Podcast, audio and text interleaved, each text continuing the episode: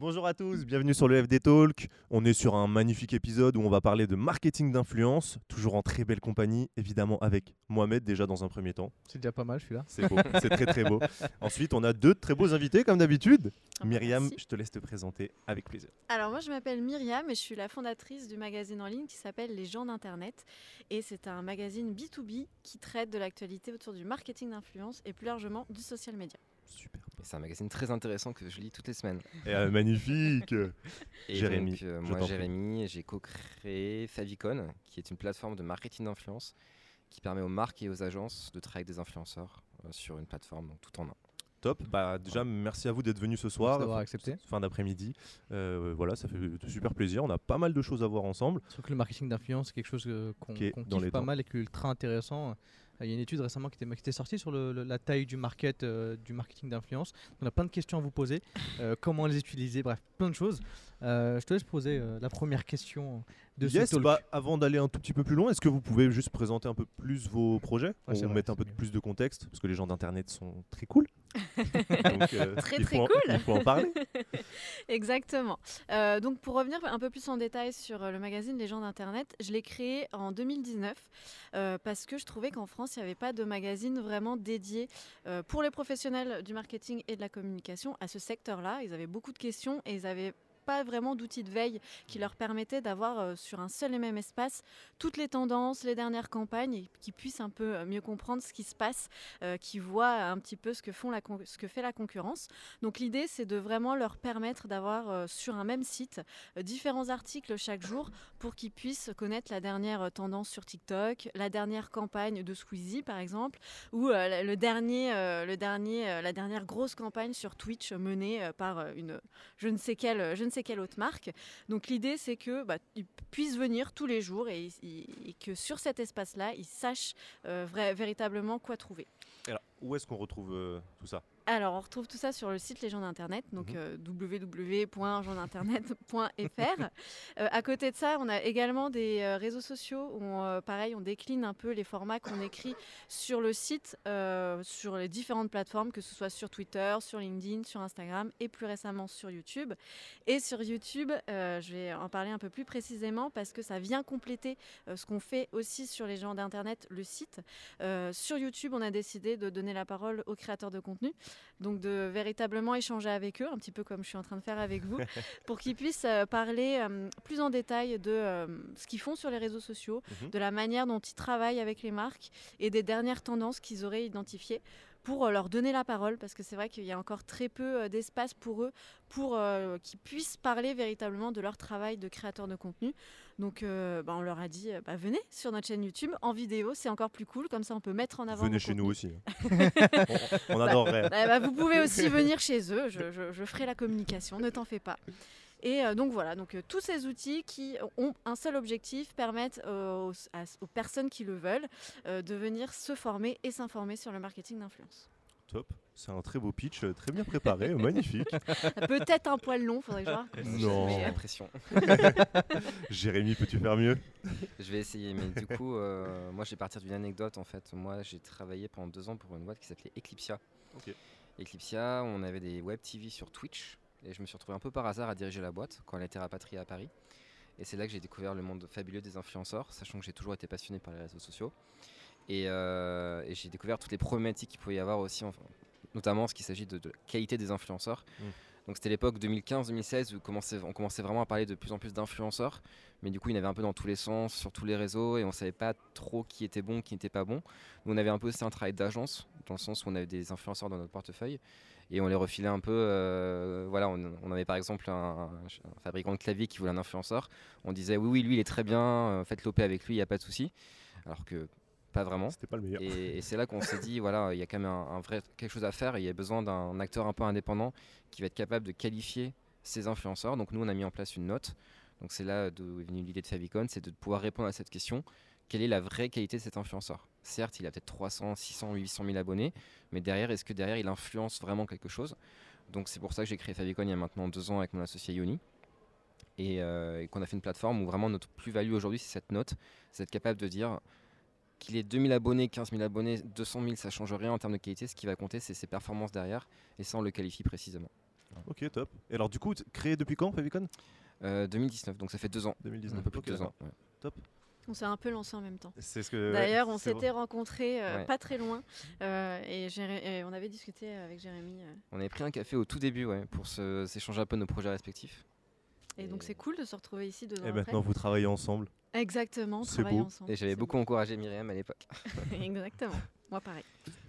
Est-ce que tu as une première question? Je te Bah, sens, évidemment, je te déjà, sens prêt là. euh, bah, j'ai les notes sous les yeux, donc c'est plutôt facile euh, pour les questions qui arrivent. Mais c'est de dire, ok, euh, qu'est-ce que le marketing d'influence On va peut-être commencer par ça, Mm. euh, pour les personnes qui nous écoutent et qui savent peut-être pas ce que c'est.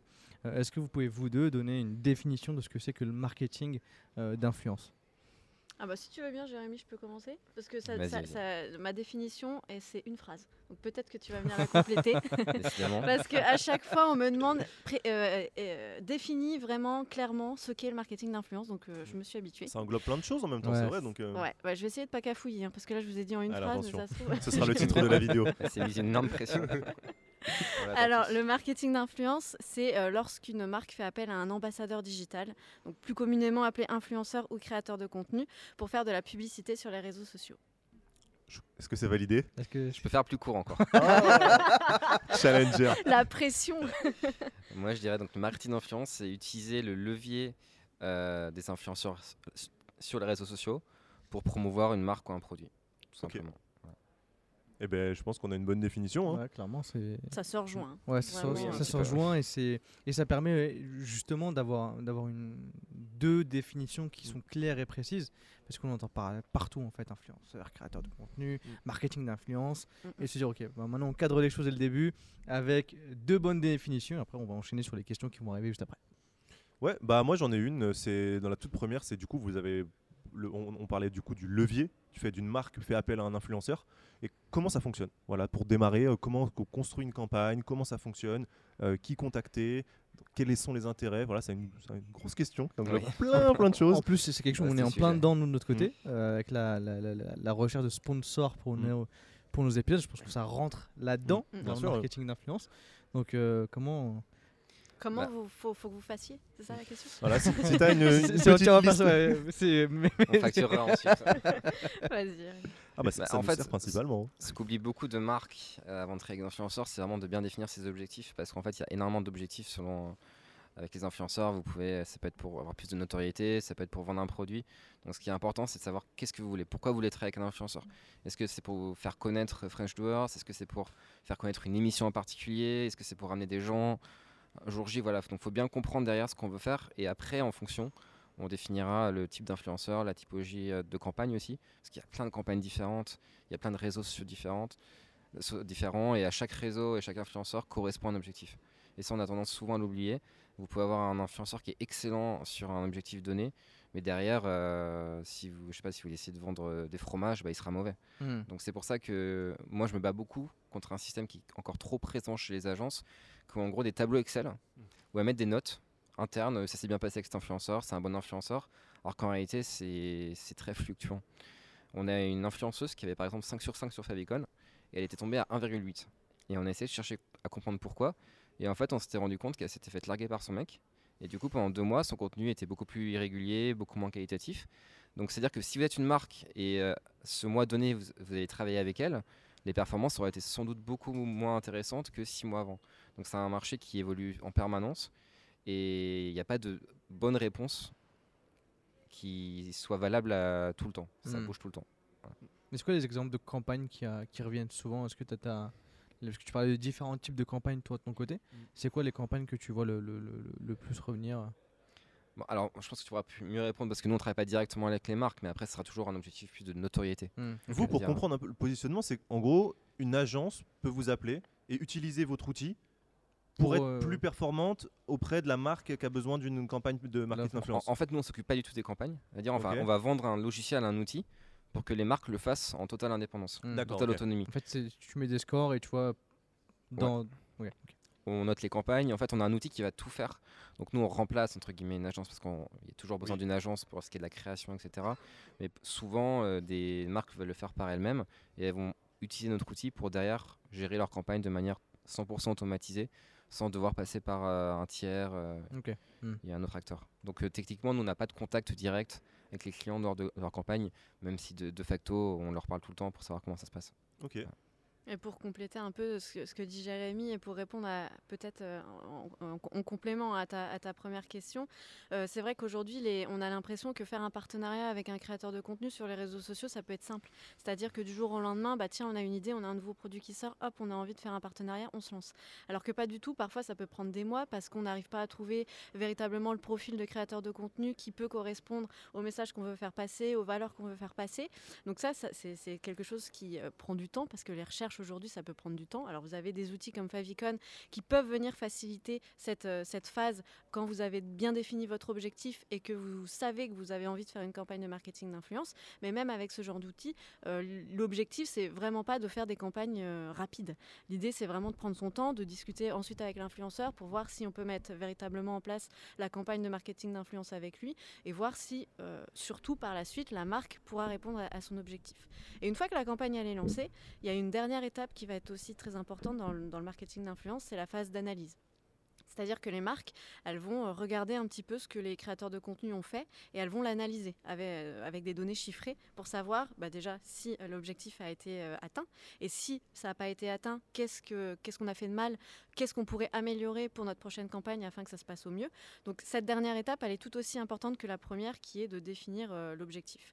Et je rajouterais pour compléter également, pour compléter, pour continuer de compléter euh, la réponse euh, de, Jérémy, j'ai- du mal, désolé, euh, c'est que aujourd'hui, si les, campagnes de marketing d'influence, elles se font pas avec un ou deux créateurs de contenu. Généralement, les, marques aujourd'hui, ce qui les intéresse, c'est de faire des campagnes d'envergure où va y avoir peut-être une dizaine, une vingtaine de créateurs de contenu qui vont être activés à un moment clé de l'année. Et pour suivre ces campagnes, bah, c'est compliqué. Vous imaginez si une seule personne est chargée de, faire, de, suivre ces campagnes.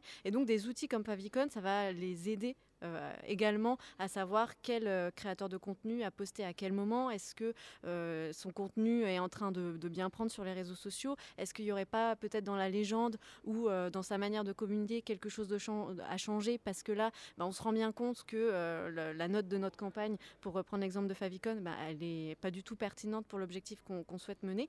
Donc c'est tous ces outils en fait qui viennent aider les marques et qui viennent professionnaliser encore plus euh, le secteur parce que euh, le marketing d'influence aujourd'hui c'est une véritable stratégie et il faut surtout le rappeler parce que ça- certaines fois on a, on, on- on a tendance à l'oublier.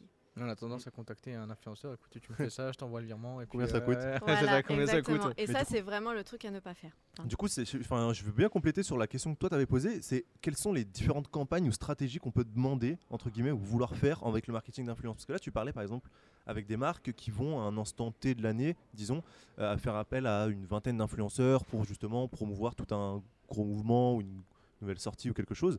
Mais on a aussi des cas où c'est peut-être plus petit. Je sais pas, peut-être une startup qui peut faire appel à une seule personne à un instant T pour promouvoir un produit parce que enfin, si c'est un influenceur de la même niche ou des choses comme ça. Donc, quels sont les différents objectifs qu'on pourrait demander ou attendre d'un- du, du marketing d'influence, d'une campagne de marketing d'influence? Bah, tu viens d'en citer quelques-uns, mais effectivement, si tu vends un nouveau produit, c'est un super levier. C'est-à-dire que tu vas contacter un influenceur que tu auras bien identifié qui pourrait aimer le produit, pour le- lequel la cible aimera le produit également. Et c'est génial, le mec fait une story, euh, derrière tu sais que tu as toute une communauté de gens qui le suivent pour ça. Et derrière, s'il dit que le produit est bien et que- si c'est un partenariat qui est vraiment authentique, parce qu'on prend souvent l'exemple de l'influenceuse américaine qui avait vendu 10 t-shirts alors qu'elle avait euh, plusieurs millions d'abonnés hmm. mais c'était une influenceuse, je crois, yoga, enfin qui avait absolument rien à voir. Donc c'est toujours pareil, ça dépend vraiment de l'authenticité du partenariat. Et c'est là où les marques font beaucoup d'erreurs. Elles pensent qu'il suffit d'avoir énormément d'abonnés pour Ouais. que derrière ça convertisse. Alors que pas du tout. Aujourd'hui, l'authenticité c'est le plus important, mais c'est aussi le plus dur à identifier parce qu'on sait pas derrière si vraiment l'influenceur est ce qui sera vraiment adéquat avec mes valeurs, mes produits, etc. C'est qualifié avec ce qu'on attend, euh, c'est ça, le cible. pro- c'est ça le problème de l'influence, c'est qu'on entend souvent que ça marche pas parce qu'il y a énormément de gens qui tombent euh, dans des pièges parce qu'on a l'impression que c'est facile, comme tu l'as dit, bah voilà, moi je connais machin, euh, je la contacte, j'envoie un MP, je lui donne 200 euros, elle, prom- va Hmm. promouvoir mon produit et derrière ça va forcément cartonner parce qu'elle a euh, 15 000 abonnés et les gens ils se disent bah déjà voilà, elle va vendre 100 produits, c'est déjà très bien. Mais ça marche pas du tout comme ça malheureusement. Et euh, pareil, pour compléter euh, la, la réponse de Jérémy, aujourd'hui, bah, déjà, on, on s'en rend compte dans ta question, et je pense que toi-même tu le sais, euh, il y a euh, énormément d'objectifs qui peuvent être atteints euh, avec le marketing d'influence, et ça dépend en fait de l'objectif que se fixe la marque. Donc, euh, on l'a dit avant, ça peut être de vendre davantage un produit. Donc là, la marque, ce qui va l'intéresser, c'est d'aller vers un créateur de contenu qui, elle sait, euh, sa communauté est euh, très engagée et Mm. que quand, on va, euh, quand il va promouvoir ce produit-là, bah, il va avoir une partie de sa, de sa communauté qui va aller sur le site, qui va se renseigner et qui va peut-être passer commande. Un deuxième exemple, ça peut être de, bah, moi je suis une, une jeune marque qui débute euh, en France, ou voilà, une, soit une marque étrangère, soit une marque qui vient tout juste de se lancer, et j'ai envie de gagner en notoriété, notamment sur les réseaux sociaux, parce qu'aujourd'hui c'est un levier qui coûte peut-être moins cher que euh, de faire de la publicité à la télévision. Donc comment est-ce que je, fais euh, en sachant que sur Instagram aujourd'hui c'est euh, saturé parce qu'il y a des contenus partout? Donc comment est-ce que j'arrive à gagner en notoriété dans un, euh, dans un laps de temps assez court? Eh ben, Aujourd'hui, elle peut s'appuyer sur des influenceurs, encore une fois bien choisis, qui, répond à- qui répondent à, ses valeurs, à- au message qu'elle veut faire passer. Et donc, via un partenariat, elle peut, euh, sur un post d'un influenceur, être taguée. Et donc, une partie de sa communauté va être envoyée sur la page Instagram. euh, de la marque. Ça peut être la, même chose sur TikTok et sur un autre réseau social. Euh, un troisième euh, moyen de, euh, de- un troisième objectif qu'on peut atteindre avec le marketing d'influence, c'est améliorer son image de marque. Vous avez aujourd'hui des, des- marques qui existent depuis parfois plus de 50 ans, voire euh, 100 ans, et qui ont une image un peu vieillissante au fil des années parce que bon bah voilà, c'est un marché qui, qui, qui vieillit avec son audience. Et aujourd'hui, bah, elle se rend compte que ce serait peut-être aussi intéressant d'aller voir les plus jeunes. Et où sont les plus jeunes aujourd'hui bah, Ils sont sur les réseaux sociaux. Donc encore une fois, comment Ils sont sur Twitch. sur TikTok Twitch, euh, pas tant que ça, tu vois. moi, J'ai une stagiaire, elle connaissait pas Twitch. J'en ai parlé cette semaine. Ok. Ok. À Twitch, on- contrairement à ce qu'on pense, ça reste plutôt masculin. Et voilà, bon, c'est de moins, de moins en moins, mais ça reste très gamer. Oui, c'est vrai. Donc c'est pas du tout aussi popularisé que les gros réseaux encore. C'est vraiment en retrait. Ok, donc TikTok plus. euh, TikTok, oui. Ouais, Ok. TikTok, ouais. Ouais. Mm. Ok. Ça, c'est marrant, j'avoue. Non, Twitch, c'est vraiment. euh, chez les filles, c'est moins connu encore. Ok. Ok.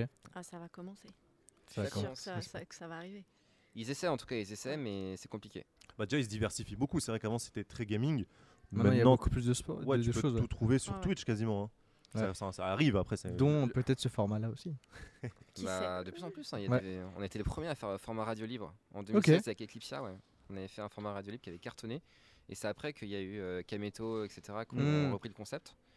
Euh, et c'est clairement un, con- un concept génial pour Twitch parce que derrière il y a l'interaction avec la communauté. avec Bah, tu, tu- tu vois, ce, ce truc-là, on y pense quand même très fort, hein, de se dire de, de- de placer ce format-là de talk aussi sur, sur, sur Twitch. Bon, après, est-ce que euh, tous, euh, tous les entrepreneurs ou les personnes intéressées par ça iront dessus, regarderont sur ce format-là? Mais ça, c'est le mauvais raisonnement adopté. C'est toi qui vas les faire venir en fait. Mm. C'est l'offre Mm. qui crée la demande.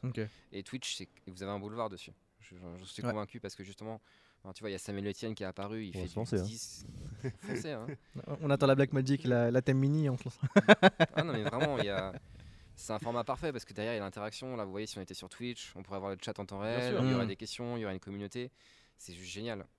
Et Et- euh, ça se popularise. Donc il y a eu les radios libres, il y a eu Samuel Etienne qui a un peu euh, été Oui. parmi les premiers. Le sport, de plus en plus. L'OM, le PSG, Ouais. qui font passer des matchs. Mais c'est vrai que ça existe depuis très longtemps Twitch. J'ai l'impression que moi je- l'ai découvert super tard, déjà dans un premier temps, et j'ai l'impression que beaucoup de gens l'ont découvert très tard. Alors je sais pas ce qui, ce qui s'est passé, euh, peut-être avec le rachat d'Amazon par Bah, Amazon, je sais en- pas si c'est. En, en fait, on oublie un détail, c'est qu'il y a donc Twitch c'est 2013-2014. Ouais. Bah, en fait, Internet n'était pas super à l'époque. C'est-à-dire, tu voulais faire du, du streaming à haut débit, il y avait le matos Oui. aussi, c'était très cher. Ouais. Donc en fait, il y avait, c'était dur de faire du streaming à l'époque. Il fallait vrai. vraiment, vraiment euh, avoir beaucoup d'argent. Donc forcément, il y avait moins de streamers. Donc ça restait plutôt confidentiel.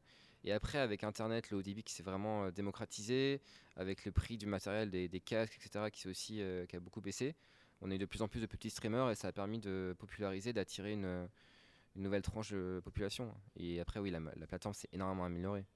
Par rapport à il y a 4-5 ans, euh, ça n'a rien à voir. Hmm. Vraiment. Donc t'étais là au début de Twitch. Plus ou moins. J'ai même connu l'époque de Hitbox, qui était l'ancêtre de Twitch. Ok. Oh, J'ai pas connu. je connais pas non Je plus. l'ai- ouais, je pas. On a des anecdotes, on a des anecdotes. cool.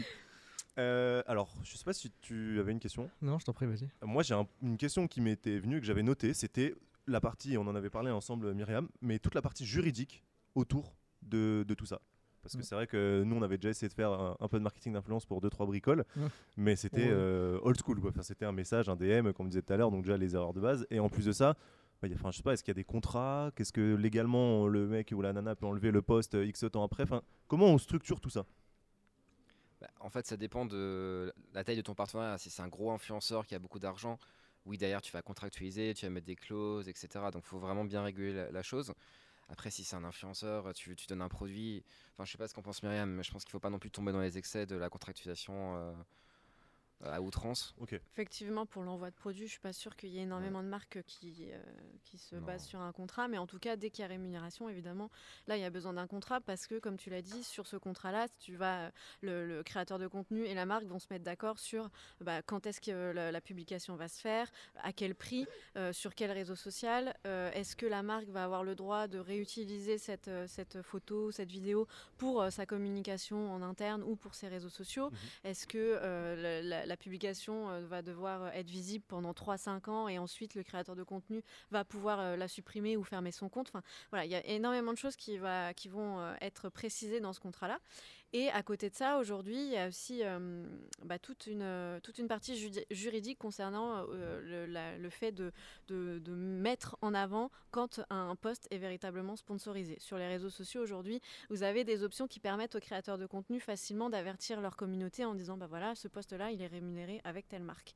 Et vous en avez encore pas mal qui euh, n'ont pas ce réflexe-là parce que soit ils oublient, parce que soit ils n'ont pas envie de préciser que c'est un partenariat, parce qu'il y a toujours cette, euh, Mm. cette peur de se dire ah bah si mais si ma communauté sait que je fais ce partenariat, peut-être que ça va poser problème, etc. Alors qu'aujourd'hui, il y a une loi depuis 2014 qui est, qui est- qui est passée qui exige en fait que toute création rémunérée sur les réseaux sociaux soit euh, clairement identifiée par la personne qui va la regarder, puisque c'est de la publicité, donc il Ouais. faut en avertir son audience. Et l'idée, euh, le, enfin, le, le- ce qui est euh, attendu, c'est que cette, cette, ce- cette petite ligne, cette mention soit faite en français, puisqu'on est en France, et que tous les hashtags ads, tous les hashtags noyés un peu à la façon à l'américaine, euh, dont on comprend pas tous le sens, surtout quand on n'évolue pas dans le secteur du marketing d'influence, bah, ils sont un peu à oublier parce que euh, bah, vous avez une population assez jeune ou des personnes qui comprennent peut-être pas l'anglais ou comprennent peut-être pas le terme ad, qui euh, en un seul coup d'œil ne comprend pas que la, publication peut être sponsorisée. Et toutes ces directives, il y a l'ARPP. Euh, J'ai toujours du mal à savoir comment comment c'est l'autorité de, De régulation. régulation, des publicités. euh, Voilà, il nous manque un. R. Bon, bref. la RPP ou l'ARP aussi, euh, certains. Pour les intimes. il y a quelques années, a réalisé un observatoire de- du marketing d'influence où ils ont mis en avant dans ce petit guide toutes les, bah, tout, ce qui euh, tout ce que le créateur de contenu et la marque Mm. doit faire quand il y a un partenariat. Donc euh, encore aujourd'hui, il y a des manquements, mais je trouve qu'il il y a davantage de créateurs de contenu qui mettent bien en avant le fait euh, que c'est une sponsorisation quand ils parlent d'un produit et qu'ils ont été rémunérés ou non pour, euh, pour en parler. Ouais, puis, euh, la marque doit mettre un peu la pression aussi, mine de rien, je pense, pour pas avoir de problème, non? Alors la marque, des fois, met la pression à l'influenceur pour au contraire ne pas, Ah oui, d'accord, à l'inverse. Oui, Voilà. parce qu'il y a toujours cette crainte de dire, ok, bah, si c'est spécifié, il y aura moins de ventes ou Voilà. moins de résultats possibles. Et c'est pour ça que, par exemple, l'option sur Instagram où euh, quelquefois vous voyez des posts rémunérés Mhm. avec et le nom de la marque, certaines marques l'acceptent, mais il faut que la marque l'accepte de la Oui, de l'autre côté, De, l'autre euh. côté. Si elle l'accepte pas, eh ben, le créateur de contenu peut pas avoir accès à cette option-là. Donc il le met en légende. Mais c'est euh, c'est aussi, euh, enfin, il y a pas, des, des fois c'est pas que la faute de l'influenceur. Des fois Mhm. c'est aussi euh, l'entreprise qui euh, essaye de cacher un petit peu cette euh, sponsorisation dans la peur euh, toujours Ouais. euh, du, du regard. euh. Et il y a trois mois, je crois que c'est Nabila qui a eu 20 000 euros d'amende. Ouais, il y a aussi euh, Parce qu'elle n'avait pas mis que c'était une publicité. Caroline Ross. euh, Caroline Ah oui, Receveur, donc ça commence quand même à euh, taper un peu euh, sur les doigts de, de Oui, ces. enfin, 20 000 euros pour euh, Nabila, c'est Oui, c'est- dérisoire, mais bon. une heure de salaire. Mais bah, oui. C'est déjà ça. Voilà. C'est déjà ça, C'est c'est déjà. ouais. Symbolique, je pense. qu'il- Ouais. Enfin, c'est dans le sens où. se rendent pas compte. Regardez, on a pense, tapé sur les doigts de Nabila, attention. hein. c'est comme Atopie quoi. Enfin pour Mais- moi c'est la même chose, c'est-à-dire il y a- derrière il y a des Ok, règles. donc c'est inutile. Il y a déjà quelques années. euh, Non c'est pas inutile, c'est pas inutile. Il y a quand même, euh, comme a dit Myriam, de plus en plus d'influenceurs qui en ont pris conscience. On, Mais on- on derrière, le voit de plus en plus. En fait, Ouais. rien qu'à voir par exemple sur YouTube. Quand tu consommes les les vidéos qu'on consommait avant sur YouTube, c'était pas tout le temps spéci- euh, spécifié que c'est du, euh, du, du contenu, alors que maintenant ils sont de plus en plus à l'aise à dire que cette vidéo est sponsorisée par. euh, bon, on en voit partout maintenant, NordVPN, tous ces Mhm. trucs-là qu'on Ouais. voit absolument partout. Et tu te dis, bon, ok, ça, ça rentre. En fait, les gens ils, ils commencent à être habitués au fait que les youtubeurs euh, aient de la sponsor, parce qu'ils comprennent l'enjeu qui est derrière, l'enjeu financier de pouvoir créer du contenu, qui était moins le cas avant, enfin, de mon point de vue, moi en tant que viewer. Parce, parce qu'en fait si on est passé d'un public de, de passionnés, avant les gens faisaient ça pour la passion, Et aujourd'hui, ça s'est professionnalisé. Et Mm. ça, les gens l'ont compris. On est maintenant un influenceur, un un gros youtubeur, c'est un professionnel. Et du coup, euh, les gens comprennent totalement qu'il doit en vivre et que derrière, ça demande euh, rémunération. Mm. Alors qu'il y a 5-6 ans, C'était c'était mal vu. hein. c'était un peu l'époque, euh, voilà, un peu. euh, on faisait ça pour la gloire, enfin Mm. pour le pour l'honneur en fait, mais pas forcément ça pour l'argent. Et du coup, à l'époque, c'était très mal vu. Ouais. Parce qu'on avait une vision un peu idyllique euh, des réseaux sociaux encore, ce qui est plus du tout le cas maintenant. Ouais. C'est vrai. Bah, comme euh, la, la- la- la polémique au- euh, autour du rachat par Webedia de la boîte de Cyprien, etc. Bon, ça, c'est pas de la sponsor, mais il y avait eu ce truc autour de là. Ils disaient, attends, depuis quand eux, euh, ils peuvent faire autant d'argent? Il y avait ce truc-là qu'on avait passé qui, qui avait créé une, une petite polémique là-dessus. Ouais, Ouais, bah, à l'époque aussi, que- Kameto, euh, il avait rejoint le réseau de Webedia.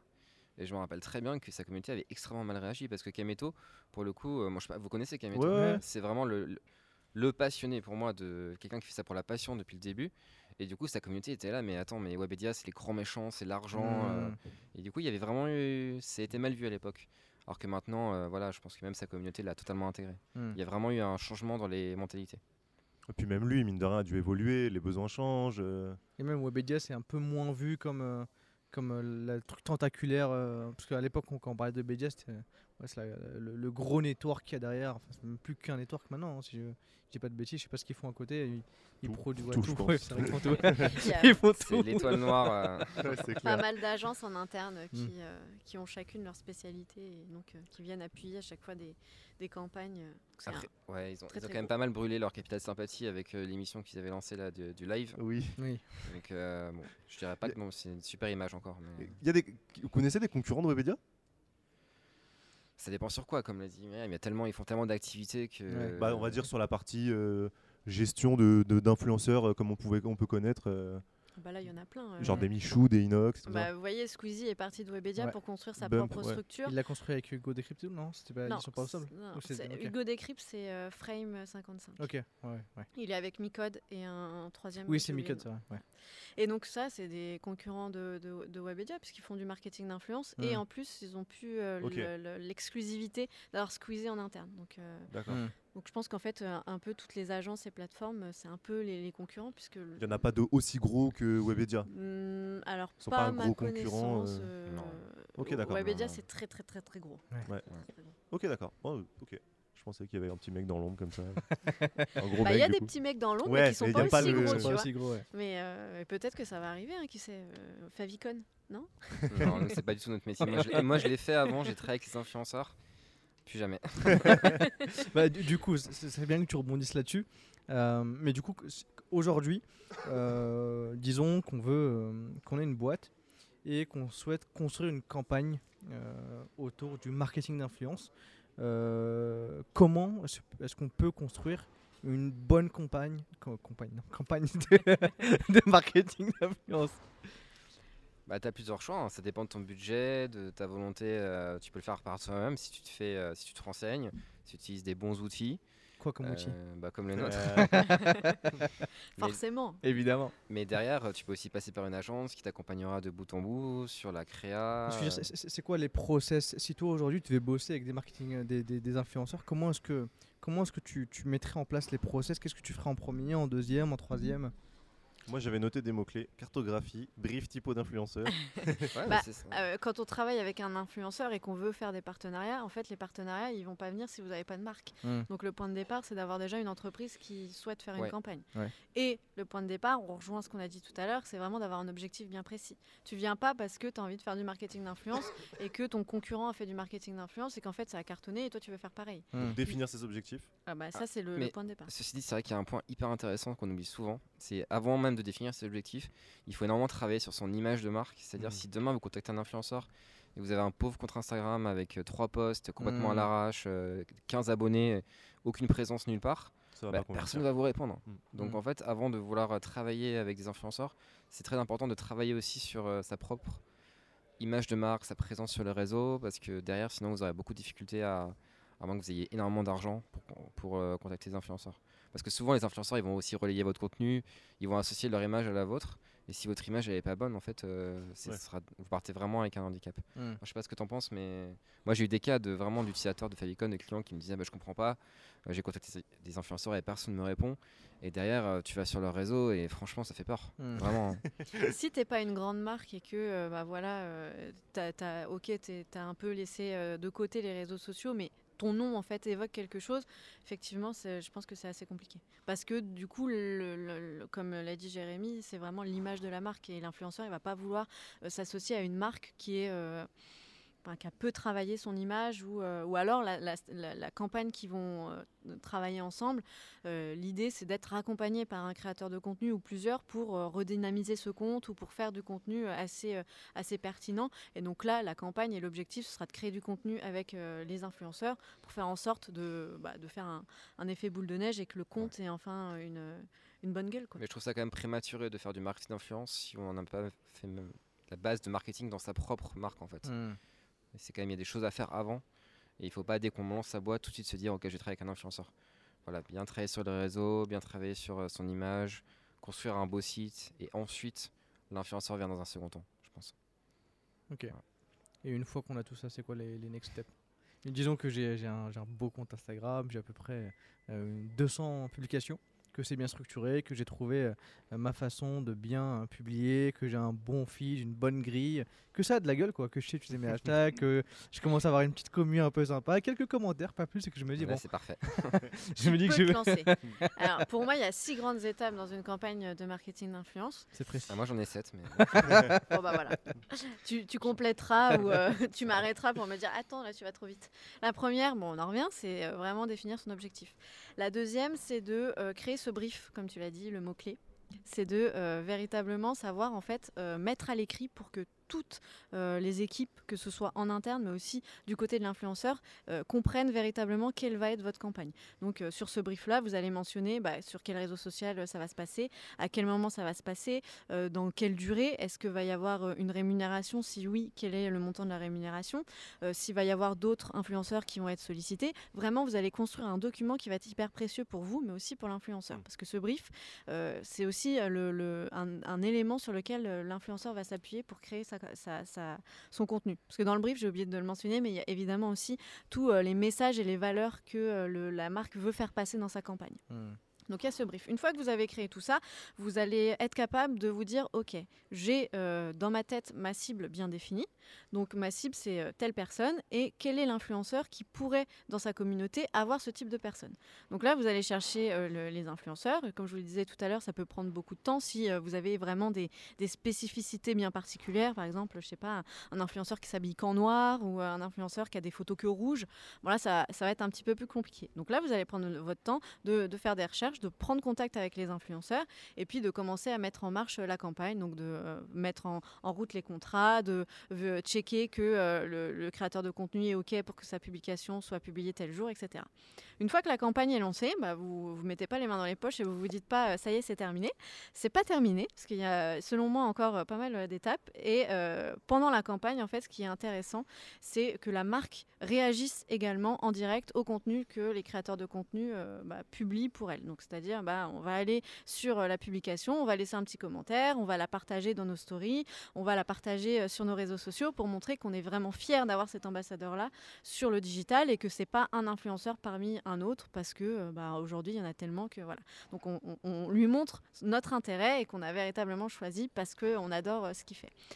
Une fois que la campagne est terminée, eh ben, il est temps de l'analyser. Donc, comme je vous le disais tout à l'heure, c'est une étape aussi qui est importante parce que c'est ah, bah, grâce à ces données-là que les marques, les entreprises vont comprendre si oui ou non, avec toutes les données euh, auxquelles on a accès sur les réseaux sociaux, euh, qu'elles vont comprendre si oui ou non euh, la campagne a fonctionné ou si elle n'a pas fonctionné. Donc là, elles vont faire leur petite analyse et elles vont en déduire bah, si l'objectif a été atteint ou si l'objectif n'a pas été atteint.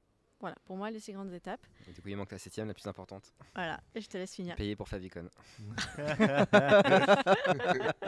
Pour la prochaine campagne. Tu l'as fait exprès en, en sachant qu'elle allait oublier Favicon, euh, que tu t'as dit 7 dessus. Oui, oui, il a fait exprès. Ça fait une minute que je n'écoute pas ce qu'elle dit. Je réfléchis à la septième étape. Comment je vais le placer Ah bah. la dernière seconde, j'ai trouvé. Donc c'est bon. Merci Jérémy, je retiens. Ok. Donc, donc voilà, il y a toutes ces étapes-là qui, normalement, pourraient amener à, hum, à faire une très belle campagne si euh, tout est bien pensé. Mais ça peut prendre du temps.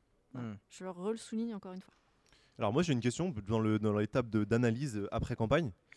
Qu'est-ce que t'as- qu'est-ce que tu regardes précisément?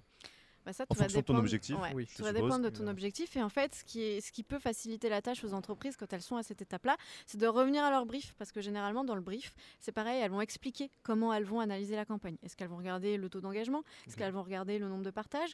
Est-ce qu'elles vont regarder le taux de clics? Est-ce qu'elles vont regarder le nombre de fois où un code promo a été utilisé? Euh, Est-ce qu'elles vont regarder euh, leurs mentions euh, dans, dans les, euh, sur les réseaux sociaux? Donc c'est pareil, expliquer pour que tout le monde puisse savoir euh, ce qui va être analysé ensuite et après elles pourront. Mais ce qui, est, euh, ce qui, ce qui peut être perturbant, c'est que euh, bah, la publication, c'est pas l'entreprise qui l'a fait, donc c'est pas elle qui va avoir les analytiques. C'est-à-dire que derrière, le créateur de contenu, notamment pour ses stories ou euh, pour parfois même ses posts, il va falloir qu'il fasse des captures d'écran pour euh, que la marque sache exactement combien de personnes a regardé euh, la story euh, dans les euh, 23 heures qui, ont, qui ont suivi sa communication. Donc il y a toujours cette relation avec l'influenceur. C'est pour ça que c'est aussi très important d'avoir une, une relation un peu, un peu plus proche et lui montrer que bah voilà, il- on est là pour soutenir sa, création, qu'on est vraiment fier de travailler avec lui et que même si les résultats euh, sont peut-être pas énormes ou nous déçoivent un peu, bah, c'est pas grave. On a quand même créé une, une relation avec le créateur de contenu et c'est ça, et c'est ça qui est, qui est important. Je Ah, je vous laisse sans voix. Non. J'allais rebondir mais j'ai pas voulu le couper. J'ai déjà coupé à l'épisode d'avant. je je je. Bah, moi, c'est- j'ai un, un- un truc qui fait, ça- qui fait un, peu- un peu lien, mais on sort de cette discussion. Donc, si c'est une dernière fois, je te le propose. hein. Pas, Attention. Je te tends la perche. du coup, comment vous l'utilisez pour vos propres produits? Comment Est-ce que vous, vous l'utilisez le Alors, marketing nous, on l'utilise beaucoup, justement. Bah, on utilise euh, Favicon pour vendre Favicon. Euh, on cherche des influenceurs, mais nous, c'est plus du B2B. Mhm. Donc, on va chercher des experts social media sur Instagram, YouTube, qui vont parler de Favicon à leur communauté, des communautés qui. Ça peut être des dropshippers, ça peut être des social media managers, des indépendants, des freelances, qui ont besoin aussi de travailler avec des influenceurs. Donc, ils vont faire la promotion de Favicon. Donc, nous, on l'utilise régulièrement. On a même fait une vidéo il y a quelques mois, quelques mois Mm. avec une influenceuse australienne. Là, en août, on a fait une influenceuse sur TikTok. Et du coup, bah, nous, ça marche très bien. Et souvent, ce qu'on fait, c'est qu'on met des codes coupons. Code coupon, ça marche très bien parce que derrière, ça nous permet nous-mêmes de tracer avec précision qui- combien de personnes l'ont utilisé. Les liens d'affiliation, parce que là, pareil, on peut suivre précisément qui clique sur le lien. Bien sûr. Et du coup, nous, euh, on l'utilise et ça marche très bien. Donc, euh, Ok, d'accord. Ouais. c'est même notre principal canal d'acquisition aujourd'hui. Ok. Ah ouais. Ouais. Donc, vous faites appel aux influenceurs qui, eux, se justifient, par exemple, enfin, qui montrent le, le fait qu'ils ont une bonne note sur Favicon. Favicon, Non, non, pardon. non, on, on fait appel à des influenceurs B2B, donc c'est des youtubeurs par exemple. Ouais. qui vont parler du produit en disant Ah, il est génial, c'est super utile, vous pourrez aussi l'utiliser pour votre activité. Ok, Parce que leur communauté, en fait, c'est des. Des entrepreneurs, des, des boîtes. euh, D'accord, ok, ok, je vois. En gros, euh, un Yumi Denzel, quoi, tu vas Oui, essayer oui. du- Exactement. Après, lui, ce sera jamais notre cible directement, mais oui, quelqu'un, euh, s'il faisait la promotion de Favicon, il aurait aussi euh, un lien d'affiliation. Pour les gens de sa- euh, sa communauté serait très intéressée par Favicon parce que c'est vrai que beaucoup de dropshipping, dropshippers. Ouais. bah, nous, euh, Ouais. il, Ouais. il a dit pour des, des bricoles, mais c'est pour du dropshipping. euh, Ouais. les, la, la petite partie, il faut bien financer sa boîte. C'est du drop service. Drop service, exactement. C'est pas du dropshipping, du drop service. euh, où on était passé également par des influenceurs, où c'était fait à la vis. Quoi. Ok, lui, il a combien d'abonnés Euh, Vraiment, euh, tout ce que vous- le contraire de ce que vous avez dit aujourd'hui. Il a combien d'abonnés On regarde l'engagement. Bah, D'ailleurs, c'est la question qui venait après, avant qu'il me coupe euh, ce mec à ma gauche. Mais euh, c'était de se dire comment est-ce qu'on choisit, entre guillemets, les bons influenceurs Bon, on utilise Favicon, évidemment. Mais sur- quoi se fait euh, le, le choix, tout ça si, si, si demain, bon, comme on a dit, on, on reprend, on, a, on coche toutes les cases qu'on a dit depuis le début, et que je me mets à rechercher un influenceur, sur quoi je dois me baser en fait? Euh, pour me dire est-ce que j'y vais ou pas, avec l'aide de Favicon évidemment, mais de Non, dire promis, je parlerai pas de Favicon. en fait, ce que les gens se trompent souvent, ils pensent qu'il y a un indicateur, euh, souvent c'est le taux Bah, d'engagement. c'est ça, tu regardes le nombre de likes, le nombre de commentaires et Ouais, tu fais. En fait, le problème du taux d'engagement, c'est que beaucoup trichent. C'est très facile aujourd'hui d'acheter des likes.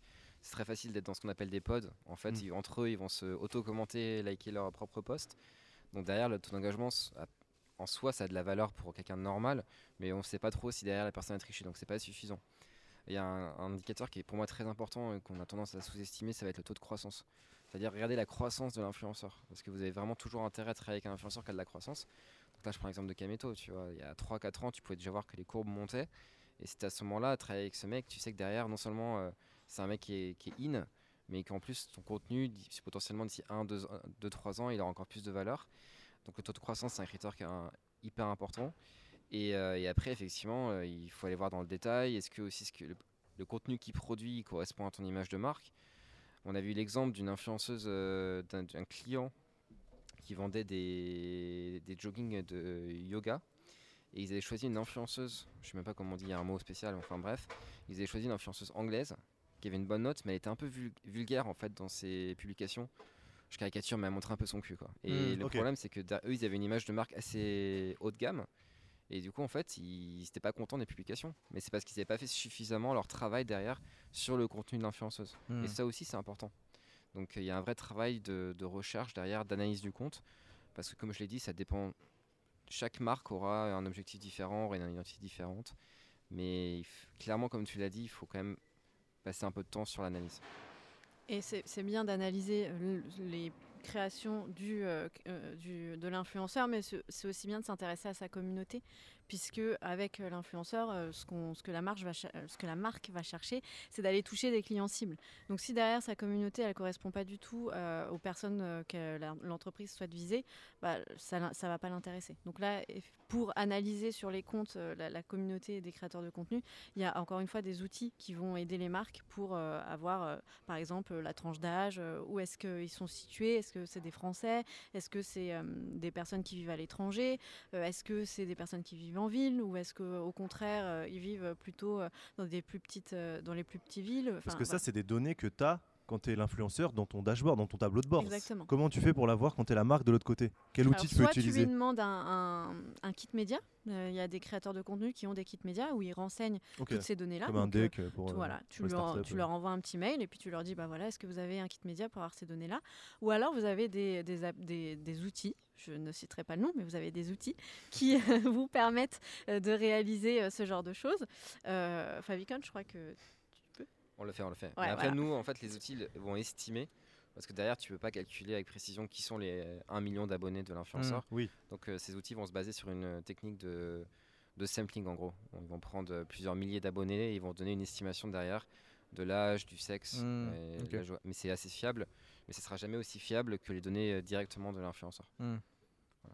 Est-ce que, d'ailleurs, je, je- je pose la question, mais est-ce que les, les, les, les influenceurs se- peuvent avoir le droit de refuser de partager euh, Après, tu me dirais, hein, s'ils Ouais, refusent, bah, bah, tu bosses avec eux. Ouais, ça n'a aucun intérêt Ouais, euh, pour eux de, de refuser s'ils sont euh, fiers de leur travail et qu'ils veulent collaborer avec la marque. euh, généralement, ils répondent oui. hein. Ils sont habitués. C'est un euh, gros red flag quand même, sinon. Ouais, tu, me- tu me diras, si le mec. Un des plus gros influenceurs français, il s'appelle David Michigan. Ouh, tu vas nous mettre dans la purée, toi. hein. Tu- Parce que j'ai une moite dans le sport, je, je, me- je, m'en- je, je connais très bien. Ah, tu connais très bien. On a vu la dernière vidéo. hein. Il y a 80%, euh, c'est pas des Français dans son audience. Quoi, donc, fake, euh, ouais, du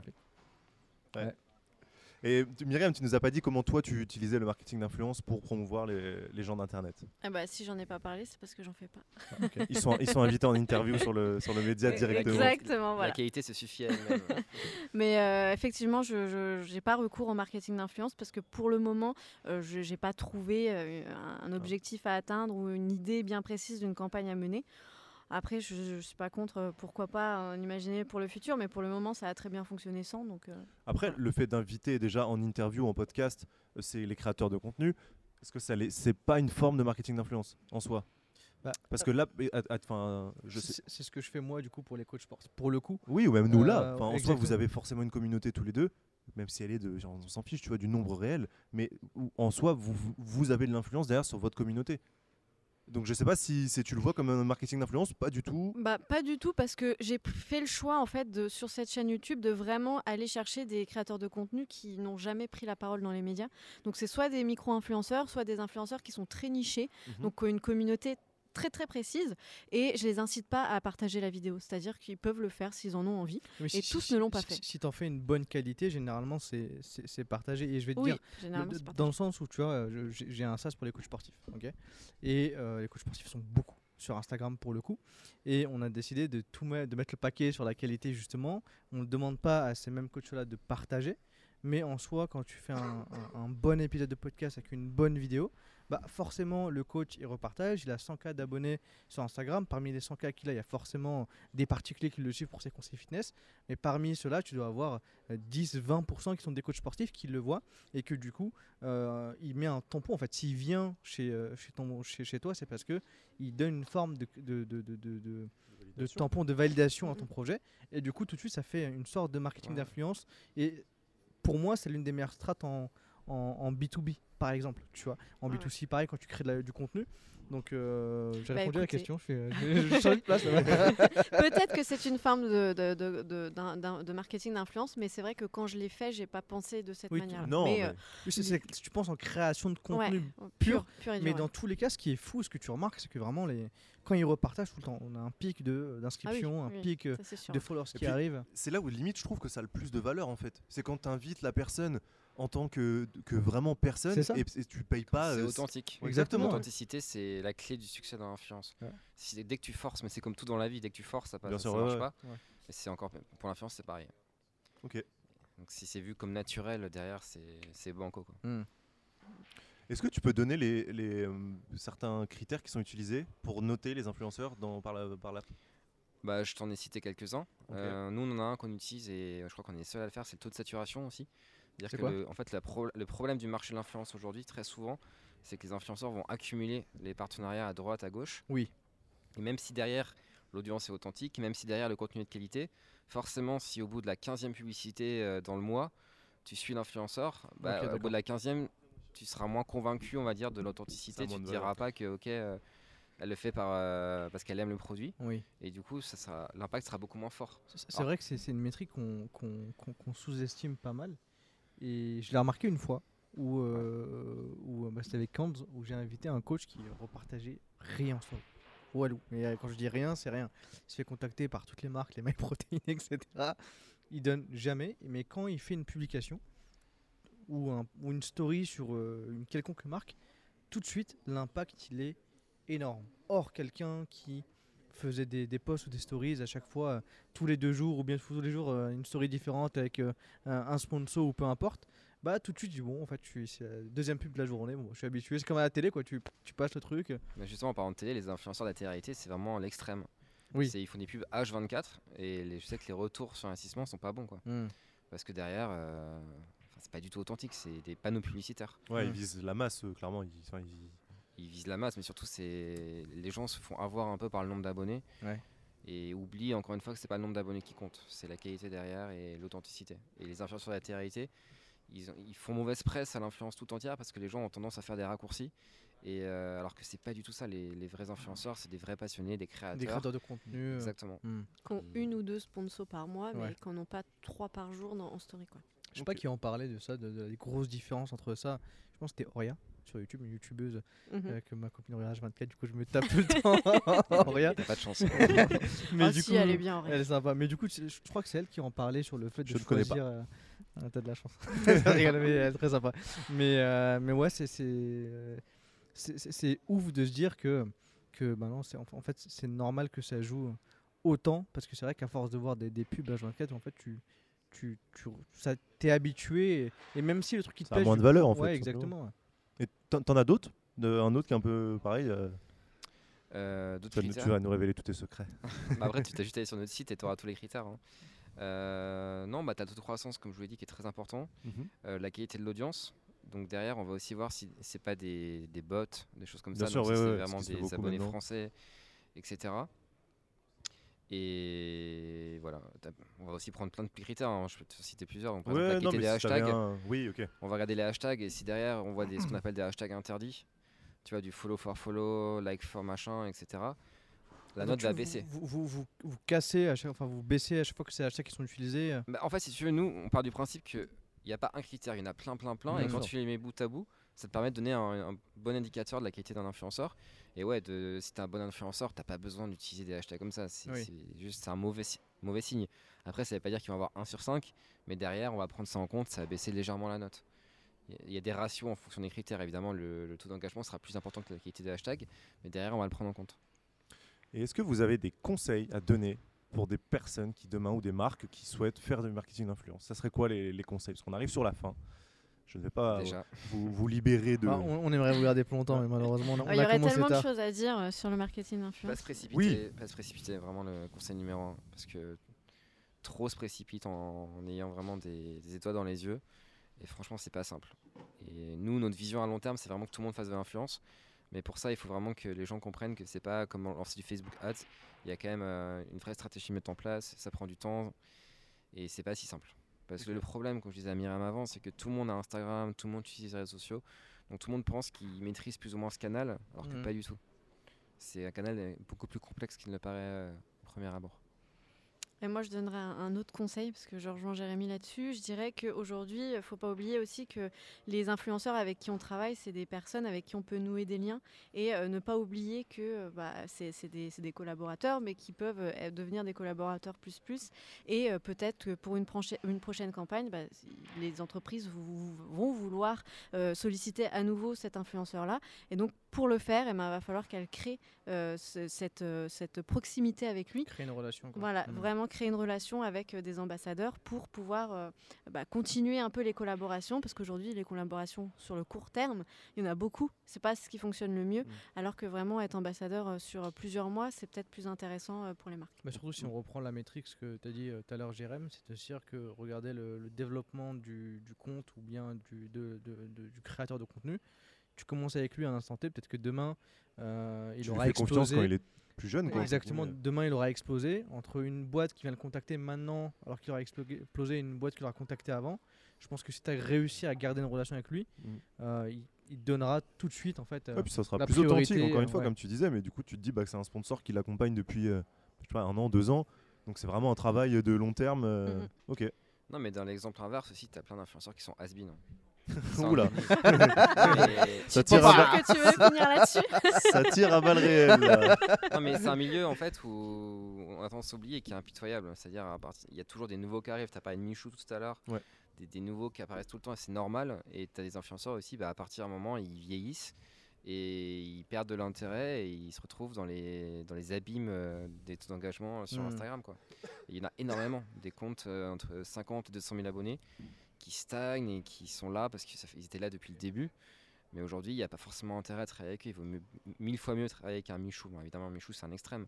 Mais des petits qui émergent que travailler avec des, des gens qui sont plus trop dans le, dans le game. Quoi. Même Mm. si ça ne veut pas dire qu'ils sont tous. euh, Ah bah, Michou, il a, il a très très bien émergé. Là. C'est- un bon gros bébé lui aussi. C'est vrai que lui, lui et Inox ont explosé. euh, Ils ont bien été accompagnés. hein, Ils Bah, bien été Bien sûr. ouais. Par Ouais, ouais. Complètement. Exactement, ils ont été pris sous leurs ailes, ils ont très rapidement compris euh, leur intérêt. Ils ont, ils ont géré, ouais. Non, franchement, c'est Ouais. top. hein. Parce que même ils sont, sont, assez- sont super jeunes, donc euh, ils ont quand même bien géré tout ça. Après, je suis pas dans leur vie non plus, mais je sais pas, je trouve que c'est bien fait. le- Ouais, côté- ils ont compris avant tout le monde le, le- le délire entre guillemets de faire un, un groupe Oui. d'influenceurs. C'est presque une house avant l'heure en fait. Bah, il y a la maison house. grise qui fait Bah, ça. euh, Bah, justement, ça a émergé parce qu'on se rend compte de plus en plus que c'est quand il, se- il y a un groupement d'influenceurs que derrière ça génère énormément d'intérêt.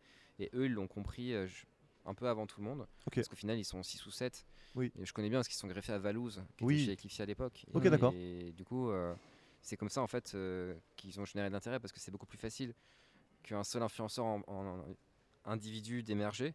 Alors que dans un groupe, tu peux taper des délires, faire des vidéos. euh, Mmh. c'est T'apparais simple. dans d'autres vidéos. Exactement. Ouais, ouais, ouais, je suis d'accord. C'est l'effet d'amplification entre influenceurs. C'est- fou parce que c'est vrai qu'il y en a de plus en plus. Ça avait commencé par euh, bah, la, la Redbox, Amixem, Le ça avait local avec le local. euh, euh, Il y a Le lot maintenant. Mastu et, euh, et Joyka et les autres qui y a derrière. La French House sur la TikTok, Fren- la, ouais. Playhouse sur La, TikTok. c'est vrai que la Ah, vrai. ouais, Ouais, mais c'est je me demande justement si, le- à partir du moment où on commence à l'institutionnaliser, on perd pas le- ce qui fait l'intérêt de base. C'est-à-dire un groupe de potes qui. Bah, de justement, des- ils, en parlaient, et Joyka en parlait dans la vidéo de quand ils ouvrent leur nouveau bureau, l'autre, le Call of All Time, il disait euh, justement, il y avait cette, euh, cet esprit-là qu'ils avaient à la Redbox de se dire euh, on nous voyait comme un groupe de potes, mais en vrai, on n'était pas, un pas- vrai groupe de potes. C'est et- Mastu qui disait ça, je crois.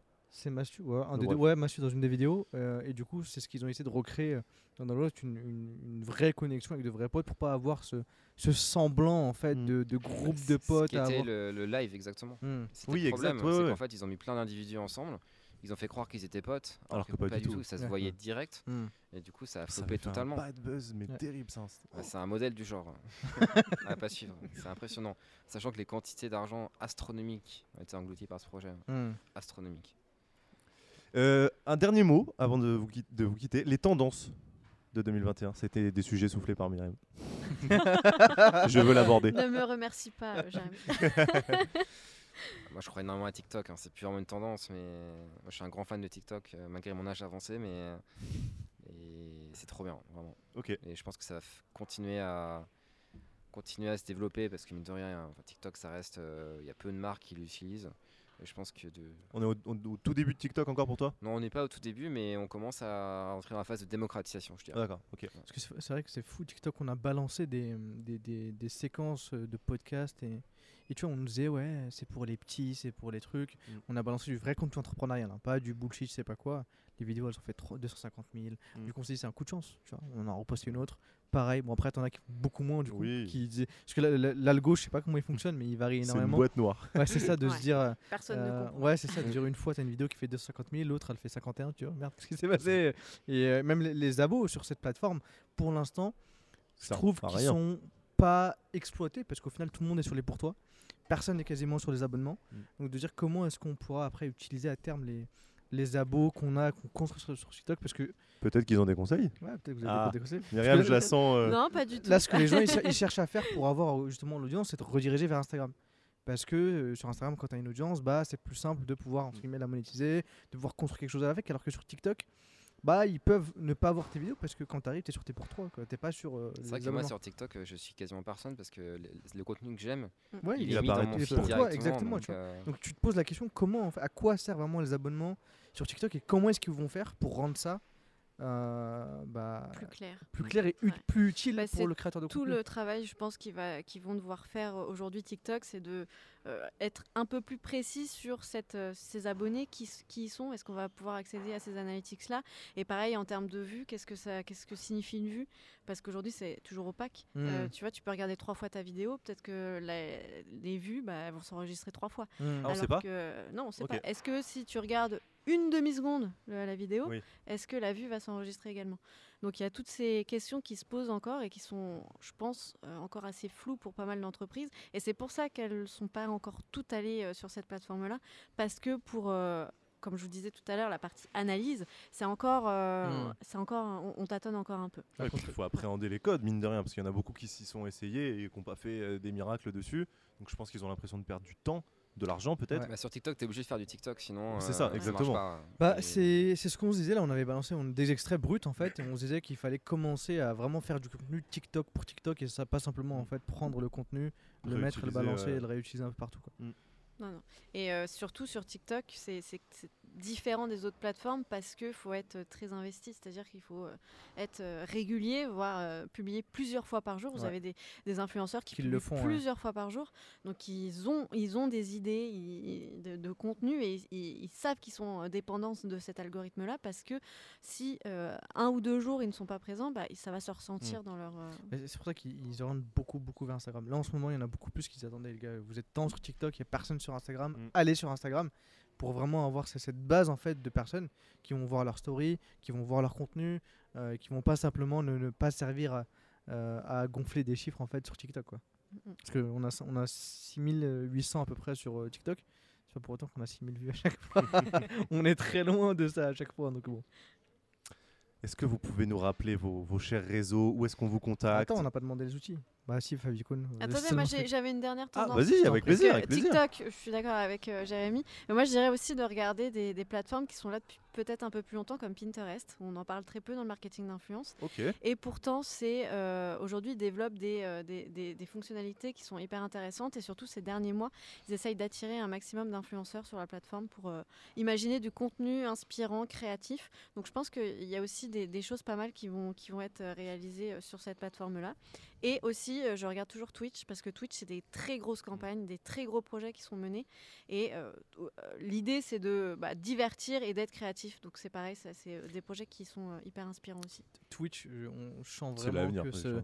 Là, en fait, c'est juste qu'on peut pas le faire encore, mais dès qu'on peut, pour sûr, en fait, on va, on va le faire en live sur Twitch. Mais vous pouvez faire tout. hein. Par exemple, hier, il y a Hugo Decrypt qui a lancé pour la première fois euh, sa conf de rédac sur C'est vrai, Twitch. je l'ai vu, ouais. Donc ils ont été euh, en live pendant des heures et euh, ils avaient à peu près 2000 personnes à chaque fois qui étaient connectées. Ouais. Moi, je trouve ça fou qu'on revienne au modèle où tu es obligé d'être présent à 21h devant le live et ça fonctionne, tu vois. Parce qu'en vrai, souvent, on a tous quitté un peu la télé. Après, la tête, t'avais pas d'interaction. Je pense qu'aujourd'hui, les gens. qu- qu- Ouais, quand, je vais sur un live de Gotaka, c'est fou De qui de Go- Gotaga. Mm. Pourquoi Moi, Je crois que tu l'avais mal dit. Hein, Je l'ai mal dit Gotaga. J'ai compris. Ah, ok, Gotaga, euh, de French euh, Monster. Euh, du coup, ouais, quand t'es dessus, c'est fou. Mais tu. La dernière fois, j'ai lancé son stream à 23h. Il y avait 15 000, 16 000 personnes. Je me suis dit, c'est hallucinant. Et les gens, ils commentaient, ils Ah, parlaient. mais c'est des ils- vrais animateurs aussi. Ouais, hein. mais- même pas en fait, il Mm. game en fait. Le mec, il est- Gotaga, franchement, il y a mieux comme animateur. Ouais, il euh, game en fait. Le, le Go- Gotaga, il anime pas. Oui, c'est vrai que ouais, lui, il est un peu bah, plus C'est un tranquille. mais- en fait de communauté. Les Mm. gens ils sont entre eux, ils s'envoient des messages. C'est, faut- en fait, c'est un rendez-vous quoi. Ouais. Et c'est l'interaction qui compte, c'est pas tant le, le reste. Et il y, a- y y déjà pas mal de, de, de, de, de- de marketing d'influence sur Twitch aussi. hein. Quand tu les vois en dessous dans leur bannière, sp- Oui. sponsorisé par tant, l'équipement ici, fait ça ici. euh, Ouais, le, alors- le matos, c'est ça, la tech, c'est ça. Twitch, euh, je connais bien Twitch et le marketing d'influence marche très très bien pour tout ce qui est encore gaming forcément. Ouais. Mais pour le reste, ça reste encore euh, un peu ba- balbutiant. quoi. Hmm. Si tu veux vendre des claviers, euh, c'est génial. Ouais. Parce que forcément, c'est très ciblé, Mm. mais sur le reste, euh, un peu moins encore. Ouais, c'est trop jeune. Ouais, on- ils ont du mal encore à élargir l'audience, même si ça commence. Ok. Les marques sont frileuses. On pourrait discuter ensemble sur Twitch sur comment lancer Ah oui, très Twitch, euh, je connais tout, en plus, je connais tous les streamers. et Vous tout, allez euh, nous aider, vous allez Tous nous les aider. dessous de Twitch, je les connais. hein. Ah, moi je suis pas experte Twitch, hein. je pense que De toute Jérémy s'y façon, connaît euh, beaucoup. c'est mieux notre moi, voisin, il est mais- juste derrière nous. Bon, Derrière bah, nous. voilà. Oh, bah. salut On a besoin de conseils. Vous le verrez en live dans le dos. ok, ben merci à vous déjà, encore une fois, super. Parce l'invitation. on en en apprend beaucoup toujours, nous les premiers. Ouais, clairement, c'est vraiment purement égoïste. hein. C'est pour nous apprendre d'abord et après on partage. Bah, mettez bien en application tous nos conseils euh, Ouais. et euh, j'ai hâte de découvrir euh, les Promis. campagnes de marketing d'influence. Regardez notre croissance. Ouais. Et on cherche des sponsors. Là, c'est glissé, là, c'est poussé. Faites du marketing d'influence avec nous. Bon, ben si vous voulez rappeler vos réseaux, sur quoi on peut vous contacter, vos outils. Bah, du coup, Favicon, euh, F-A-V-I-K-O-N. Mhm. N'hésitez pas à acheter un tour. Vous pouvez même créer un compte gratuit si vous voulez vous amuser à analyser les profils que vous aimez bien. Top. Donc, voilà. Est-ce que les gens peuvent te contacter sur un réseau particulier, s'ils ont des questions, des choses comme ça? Moi, je. Alors, pas paradoxalement, obligatoire. j'utilise que Twitter et LinkedIn. Donc, vous pouvez me suivre sur Twitter ou LinkedIn. Donc, euh, Jérémy Bossino. euh, voilà. Ok, top. Et de mon côté, bah, c'est les gens d'Internet, donc euh, le site. Et euh, on est présent sur Twitter, LinkedIn, Instagram et YouTube. Et euh, on est réactif euh, aux messages, donc n'hésitez pas si vous avez euh, des questions. Et évidemment, on Super. mettra tous les liens dans la description YouTube et sur toutes les plateformes de streaming. Super. Et toi, tu veux, tu veux, tu veux reproposer un petit peu tes, tes Ouais. métriques, tes data Je, je, je pitche pas Jim Key ici, mais pour euh, French Joueurs, on- si vous voulez sponsoriser nos prochains épisodes, vous êtes les bienvenus. Avec plaisir. En tout cas, merci à vous d'avoir écouté jusqu'au bout ou regardé si vous êtes sur YouTube. N'hésitez pas à lâcher un like, un petit commentaire, ça fait toujours plaisir. Le partager autour de vous, parce que ça peut aider beaucoup, beaucoup, beaucoup de personnes. Et il y a un truc qui nous aide encore plus, c'est de mettre les 5 étoiles sur les, plate- les plateformes de streaming. Donc, euh, Surtout Apple Podcast. exactement, surtout Apple Je suis la Podcast. seule en fait où on peut mettre des avis. Faites-le, ça dure vraiment 30 secondes, 35 secondes maximum, et nous, ça nous aide de fou. Donc voilà, merci à vous d'avoir écouté jusqu'au bout, et puis on se retrouve la semaine prochaine. Pour un nouvel épisode. Ciao. Bye bye. Merci à vous. Salut